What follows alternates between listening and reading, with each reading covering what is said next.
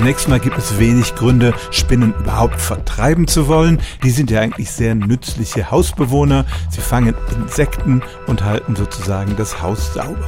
Trotzdem gibt es so allerlei Hausmittel, die angeblich gegen Spinnen helfen. Und das mit den Kastanien hatte ich noch nie gehört, aber insbesondere in England scheint dieser Mythos verbreitet zu sein.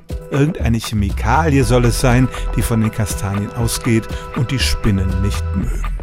Es gibt keine plausible Erklärung, was das sein könnte und Spinnen scheinen sich von Kastanien auch nicht wirklich beeindrucken zu lassen. Schüler in England haben vor ein paar Jahren ein Experiment gemacht. Sie haben Spinnen in eine Schachtel mit Kastanien gegeben und die haben sich davon nicht etwa abschrecken lassen, sondern sind munter über die Kastanien drüber geklettert. Die Schüler haben dafür auch einen Preis von der Königlichen Gesellschaft für Chemie bekommen, also sozusagen eine wissenschaftliche Absegnung von ganz oben.